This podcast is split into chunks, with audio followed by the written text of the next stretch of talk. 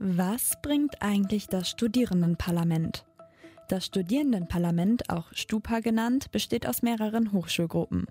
Alle diese Hochschulgruppen haben ganz unterschiedliche Vorstellungen, wie ein studentisches Leben aussehen soll.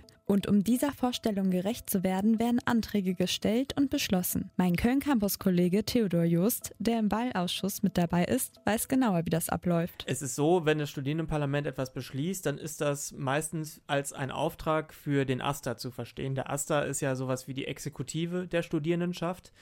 Und der AStA hat glücklicherweise einen Sitz im Senat, wo ja dann nicht nur Studis mit drin sitzen, sondern auch ProfessorInnen, wissenschaftliche MitarbeiterInnen und MitarbeiterInnen aus Technik und Verwaltung. Das Studierendenparlament stellt aber nicht nur Anträge, sondern positioniert sich auch. Beispielsweise hat es sich im Juli dieses Jahres gegen das Versammlungsgesetz ausgesprochen und stellte für studentische Gruppen, die sich für das Versammlungsrecht einsetzen, 1000 Euro zur Verfügung. Doch woher das Geld?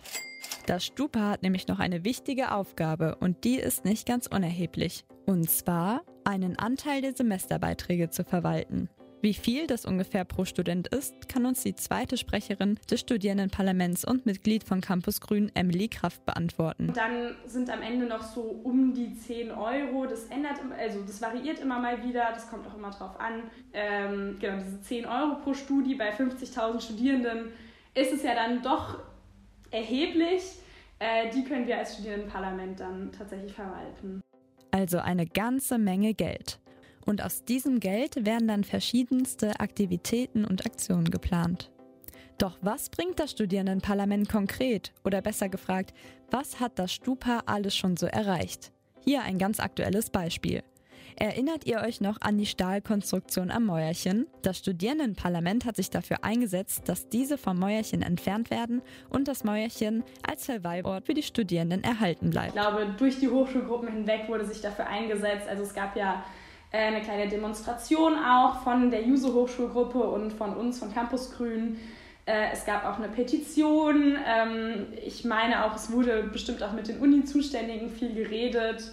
Ähm, und wir haben eben auch versucht, irgendwie die Öffentlichkeit da einzubeziehen, ähm, dass da ein bisschen Druck gemacht wird. Und es hat offensichtlich funktioniert, worüber wir uns, glaube ich, alle sehr, sehr freuen.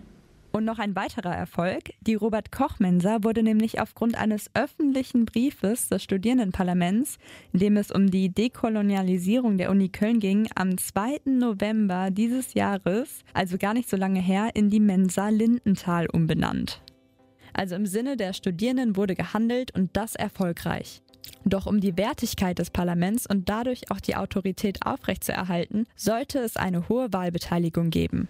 Also der Wert äh, der Beschlüsse steigt natürlich, je höher auch unsere Legitimation als Studierendenparlament ist. Das heißt, wenn wir eine Wahlbeteiligung von 2% haben, dann kommt halt die Uni schon eher mal und sagt, naja, also wie viele Studis repräsentiert ihr jetzt hier wirklich? Die Beschlüsse des Studierendenparlaments sind auf ihrer Internetseite einsehbar. Und da sieht man, sie setzen sich für ganz schön viel ein.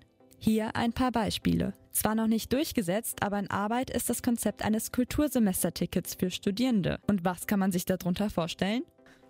Ja, die Idee mit dem Kultursemesterticket ist keine neue. Es ist äh, so, dass man sich halt überlegt hat, es gibt das Semesterticket-Modell, das würden wir gerne ummünzen auf äh, Kulturangebote. Also sprich, dass man mit Kulturinstitutionen der Stadt verhandelt, hey, äh, wenn wir als Studierendenschaft irgendwie euch äh, gesammelt Geld geben, würdet ihr dann Studierenden vielleicht ermäßigten oder gar freien Einlass zu euren äh, Kultureinrichtungen gewähren.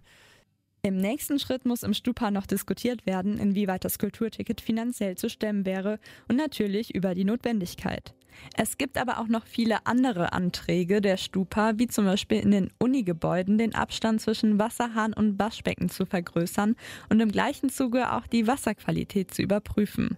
Einfach, damit die Studierenden auch mal ihre Trinkflasche auffüllen können. Und ich glaube, diese Forderung kann wirklich jeder nachvollziehen. Und auch wenn nicht jeder einzelne Antrag durchkommt, das Studierendenparlament kann definitiv etwas bewirken.